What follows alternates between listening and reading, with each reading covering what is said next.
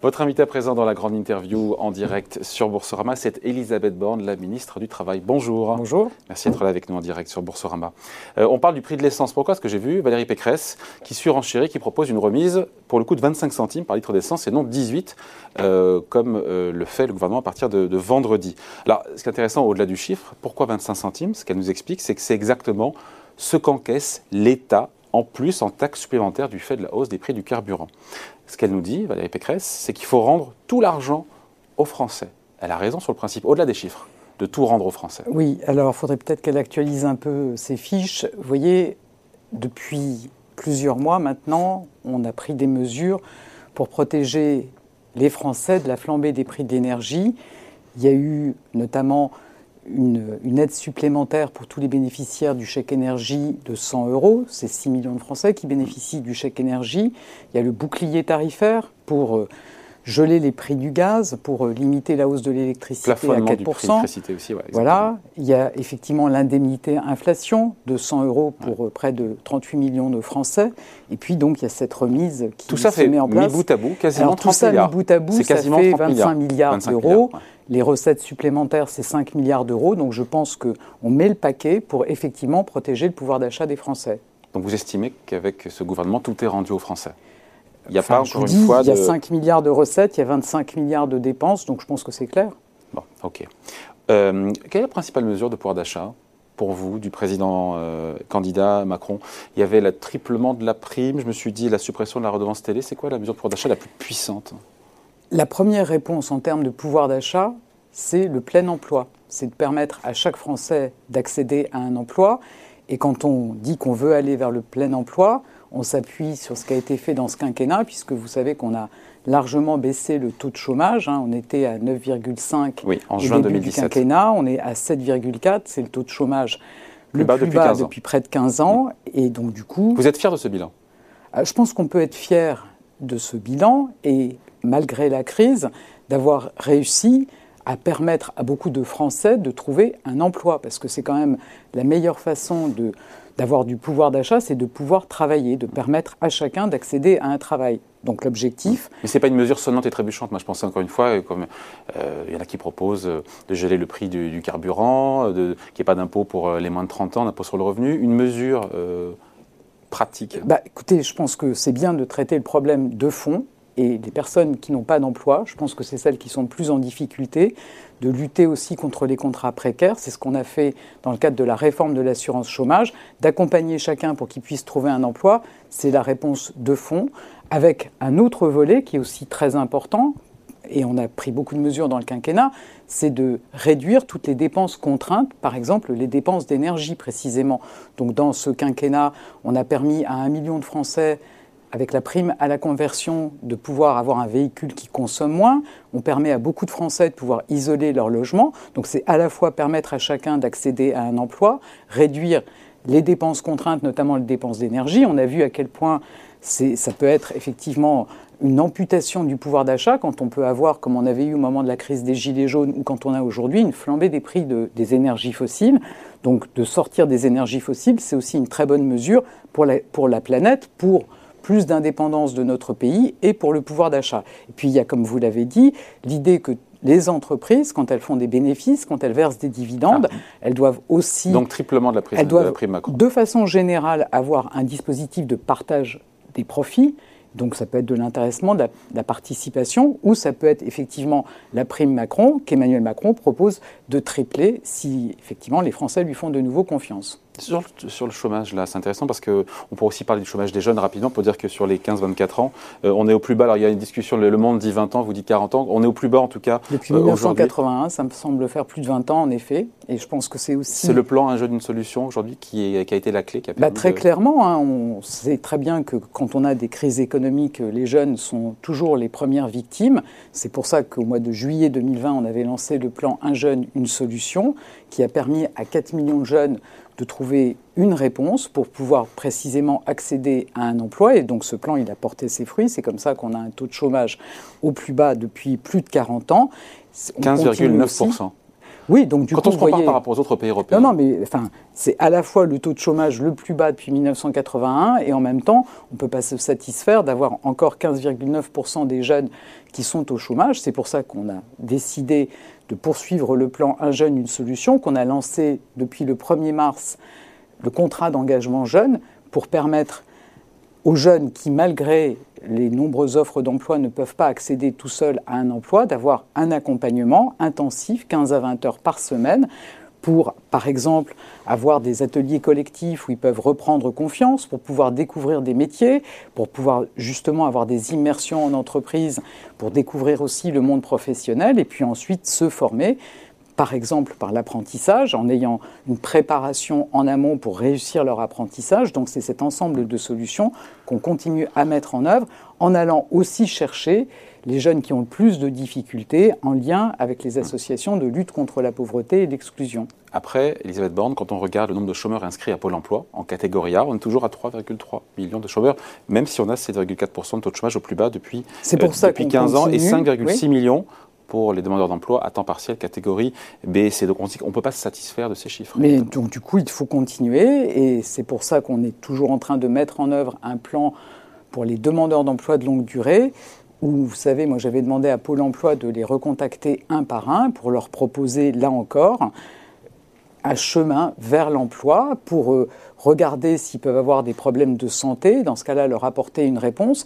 Et c'est aussi pour ça que euh, Emmanuel Macron propose dans son programme d'être plus efficace avec la transformation de Pôle Emploi en France Travail, parce que vous savez qu'aujourd'hui, les régions sont en charge du développement économique et de la formation des demandeurs d'emploi, que l'insertion notamment des bénéficiaires du RSA, ce sont les départements, et que les communes aussi sont un impliquées. guichet unique, Et donc, ça du coup, il faut, il faut évidemment éviter que les personnes qui ont le plus de difficultés se retrouvent ballottés. hein. euh, et à remplir euh, quatre formulaires, soit euh, effectivement renvoyés de l'un à l'autre. Et donc, on doit joindre nos forces, c'est ce qui est proposé avec France Travail, pour avoir le meilleur accompagnement vers l'emploi. Sur la question de l'explosion des, euh, des micro-entreprises, 640 000 en 2021, est-ce que ça marque pas l'émergence d'une forme, voilà, d'une nouvelle forme de précarité, ces micro-entreprises? Alors, on est évidemment vigilant. C'est d'abord une bonne nouvelle parce qu'il y a aussi des gens qui souhaitent créer leur entreprise. Vous savez, y compris pour les personnes éloignées de l'emploi, l'idée de, créer son activité est quelque chose qui peut être très motivant, donc qu'on soutient, notamment en accompagnant 40 000 personnes euh, éloignées de l'emploi dans le cadre d'un programme qu'on a lancé pour euh, l'insertion par le travail indépendant. Ensuite, il faut s'assurer que on est bien dans du travail indépendant et pas dans des formes détournées euh, du salariat. C'est par exemple ce qu'on fait avec, avec les élections qui interviendront dans les prochaines semaines pour les travailleurs des plateformes, pour qu'on puisse s'assurer que quand on est un travailleur indépendant, notamment sur ces plateformes de mobilité, on peut aussi avoir des représentants qui vont négocier des droits sociaux. Un petit mot de la, retraite, Elisabeth Borne. Euh, donc, euh, report de l'âge légal euh, de départ à la retraite à 65 ans, mesure défendue par le candidat Macron. Euh, sondage ELAB qui montre que euh, 69% des Français sont opposés à cette mesure.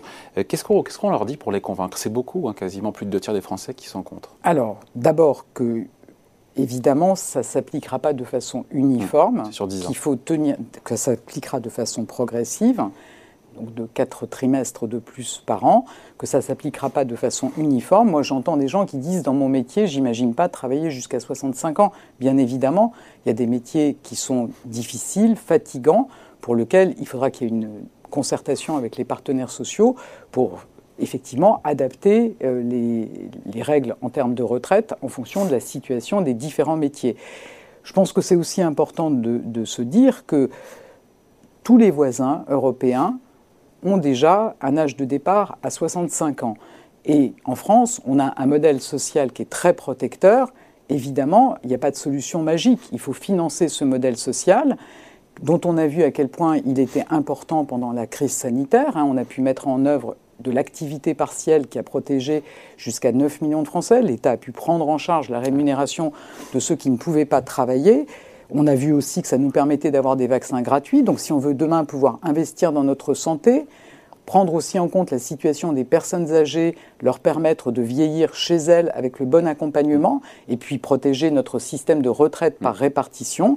Il faut financer effectivement tout ce système de protection sociale, et ça passe par un recul de l'âge de départ à la retraite évidemment en tenant compte de la situation des différents métiers. J'en parlais il y a quelques jours avec Laurent Berger, le patron de la CFDT, qui me dit, mais attendez, il n'y a pas du tout urgence à réformer euh, et à allonger la durée de euh, l'âge légal de départ à la retraite. Quand on regarde le régime des, retraites, il est déficitaire en 2021 de 2,6 milliards. Il me dit, il n'y a pas d'urgence. Hein. Je pense qu'on a tous les projections du Conseil d'orientation des retraites qui nous montrent qu'on a un déficit de l'ordre de 15 milliards en 2030 si on ne fait rien. En plus, on veut aussi avoir une meilleure retraite. Il y a une mesure de justice sociale hein, qui est de passer la pension minimale à 1100 euros pour ceux qui ont des carrières complètes. Ben, si on veut financer ça, des retraites à 1100 euros, euh, pour euh, tous ceux qui ont des carrières complètes, assurer le financement en général de notre protection sociale. Il faut des recettes supplémentaires et ça passe par le fait mmh. progressivement d'aller à un âge de départ à la retraite à 65 ans. Charge pour les entreprises derrière de vraiment faire travailler leurs seniors. Comment est-ce qu'on fait pour les inciter au-delà des bonnes intentions? Alors vous avez raison, et on a aujourd'hui un hein. taux d'activité des seniors qui est plus bas que la plupart de nos voisins. Surtout sur les Ça 60, renvoie à beaucoup de sujets sur lesquels, là encore, il faudra qu'il y ait des concertation, c'est à la fois la prévention de l'usure professionnelle, la possibilité, quand on est dans un métier qui est dur, de pouvoir passer à un autre métier. On a mis en œuvre, enfin, élaboré avec les partenaires sociaux un dispositif qui s'appelle Transition collective pour permettre de changer de métier. C'est aussi s'assurer que tout au long de sa vie, on peut bénéficier de formation professionnelle pour pouvoir adapter ses compétences à l'évolution des techniques, par exemple la transition digitale, la transition écologique. Donc il y a un ensemble de mesures qui doivent être mises en œuvre pour permettre aux seniors de continuer à travailler. À ceux qui défendent, et après on passe au, un petit peu au sondage et à la campagne, à ceux qui défendent euh, la retraite, le retour de la retraite à 60 ans, de manière différenciée entre Marine Le Pen et, euh, Jean-Luc Mélenchon, qu'est-ce que vous répondez? Bah, Je réponds que peut-être que pour eux, la, pérennité de notre système par répartition n'est pas important ou qu'il y a de l'argent magique. Moi, je pense que c'est important de dire les choses avec sérieux aux Français et de c'est pas sérieux de promettre la retraite à 60 ans Je pense que ça n'est pas sérieux. Vous voyez, je voudrais savoir quelle est la recette magique qu'on aurait en France pour permettre de financer un système de protection sociale plus généreux que chez nos voisins en travaillant jusqu'à 60 ans pendant que nos voisins travaillent jusqu'à 65 ans. Un petit mot de la campagne. Euh, on voit dans les derniers sondages euh, une dynamique euh, de Marine Le Pen. et il se dit, il se dit, alors c'est le cancan, hein, c'est à voir si c'est vrai ou pas. En tout cas, il se dit que cette dynamique, ça met un petit peu le doute dans l'entourage du président. Est-ce que c'est vrai? Est-ce que pour vous, elle fait, elle fait une, une bonne campagne, ce que disent beaucoup d'observateurs politiques? Qu'elle est loin des polémiques, qu'elle a fait disparaître un petit peu l'extrémisme de son programme. Ce qui est clair, c'est qu'une élection n'est jamais jouée d'avance. Et donc il faut être mobilisé, il faut présenter le programme aux Français, il faut rappeler aussi qu'on a un bilan qui permet de crédibiliser ce qui est proposé dans le cadre du programme. Et puis moi je vois aussi que Marine Le Pen, effectivement, elle a sans doute euh, lissé euh, des angles qui euh, existaient dans son programme précédemment, mais du coup c'est le grand flou. Vous voyez, moi, j'ai toujours pas compris comment elle finance son programme. Par exemple, la retraite à 60 ans. J'ai toujours pas 10 milliards, ça coûtera 10 milliards. Toujours pas compris ce que Marine Le Pen pense de M. Poutine et ce qu'elle fait, ce qu'elle ferait si elle était aux responsabilités? Qu'est-ce qu'elle lui dirait sur l'invasion de l'Ukraine?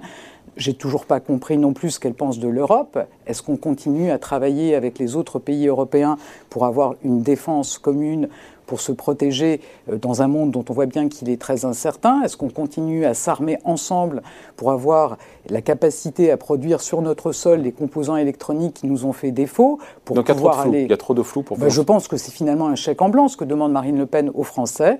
Donc voilà, je pense qu'il faut effectivement bien présenter le bilan aux Français et être mobilisé. Moi j'étais euh, la semaine dernière dans trois réunions publiques et je vais continuer à le faire un affrontement euh, avec Marine Le Pen, encore une fois, l'élection n'est pas faite au second tour, d'après ce que nous disent les sondages, ça serait plus compliqué pour le président sortant qu'en 2017. Plusieurs instituts la donnent à 45% au second tour.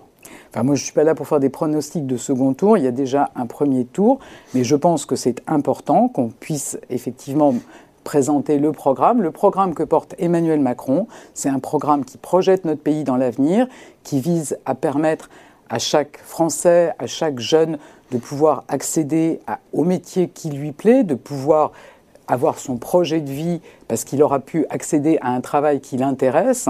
C'est aussi un programme dans lequel on, on veut s'assurer, par exemple, qu'on on mène vraiment la transition euh, écologique dont on a besoin et qui nous permettra d'avoir plus d'indépendance, dans lequel on aura une industrie qui nous permettra de ne pas dépendre, par exemple, de l'Asie, comme on a pu le voir pendant la crise sanitaire, et donc de protéger les Français, d'avoir un pays plus solidaire et plus uni. Bon. Euh, sur euh, ceux qui disent que c'est un copier-coller, le programme d'Emmanuel Macron et de Valérie Pécresse, que tout ça sont des copier-coller, vous répondez quoi?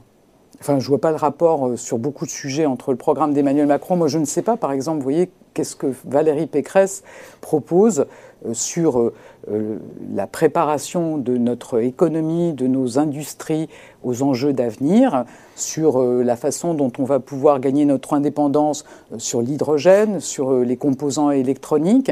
Je, je, pense que sur le RSA, par exemple, vous n'en avez pas parlé, mais Madame Pécresse a semblé comprendre qu'on proposait la même chose. On ne propose pas du tout la même chose. Nous, nous proposons de pouvoir accompagner chaque bénéficiaire du RSA en considérant que donner une allocation, ça ne suffit pas et qu'il faut un véritable accompagnement pour permettre à chacun de s'en sortir et de retourner vers l'emploi. Je comprends que Mme Pécresse, elle considère que dès lors qu'on a donné le RSA à quelqu'un, alors on lui demande de faire des travaux d'intérêt général. Donc il y a beaucoup de sujets et sur vous lesquels... Vous demandez quoi Une formation euh, en fait, on reprend exactement ce qu'on met en œuvre depuis quelques semaines sur le contrat d'engagement jeune, c'est-à-dire de permettre à chacun de trouver son chemin vers un emploi durable, ce qui passe par de la découverte des métiers, de la remise à niveau sur des compétences de base, de la formation. Et ça n'a rien à voir avec des travaux d'intérêt général. Un petit mot de l'abstention, peut-être qui se profite. Vous la redoutez, cette possible forte abstention? Certains disent que ça pourrait carrément entacher un éventuel second mandat du, président sortant. Comment inciter Alors, les tous Français ceux qui disent ça, tous ceux qui disent ça, ils pourraient se préoccuper plutôt de convaincre les Français d'aller voter. Évidemment, on est, dans un, on est dans un contexte qui est compliqué avec la guerre en Ukraine, avec les préoccupations que ça peut avoir sur notre vie quotidienne, notamment euh, sur euh, les risques d'inflation, sur la flambée des prix de l'énergie. Donc euh, moi, je, n'ignore pas que les Français peuvent avoir effectivement euh, des, sujets de préoccupation et on les partage et on agit pour les protéger contre cette flambée du prix de l'énergie.